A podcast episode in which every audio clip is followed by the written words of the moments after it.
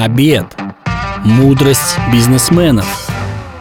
Сегодня я заготовил для вас вкуснейший десерт Мудрости от самого сладкого бизнесмена Речь идет о шоколадном короле Российской империи Алексее Ивановиче Абрикосове Изначально фамилии Абрикосов не было Жил в 18 веке в селе Троицком Чембарского уезда Пензенской губернии крепостной крестьянин Степан Николаев – этот крестьянин регулярно готовил к барскому столу самые изысканные лакомства. Особенно удавались ему сливовое варенье и пастила из абрикосов. В 1804 году отпросился Степан у барыни на оброк в Москву. В Москве Степан быстро освоился и обзавелся клиентурой. Открыл в Китай-городе лавку и записался в купцы Семеновской Слободы. В 1814 году, через два года после смерти главы семейства, его дети официально сменили фамилию и стали Абрикосовыми.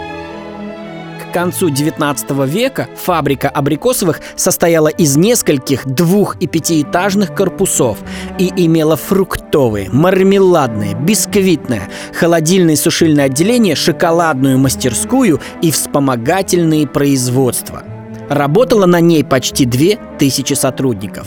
Вышла очередная новинка халвы от абрикосовых! Требуйте! Фигурировали слоганы на различных листовках, газетах и журналах. Регулярно проводились многочисленные благотворительные и рекламные кампании – Например, к столетию Александра Сергеевича Пушкина была задумана интереснейшая акция того времени. Всем московским гимназистам бесплатно раздавали шоколадные медальоны с портретами Пушкина и названием фабрики.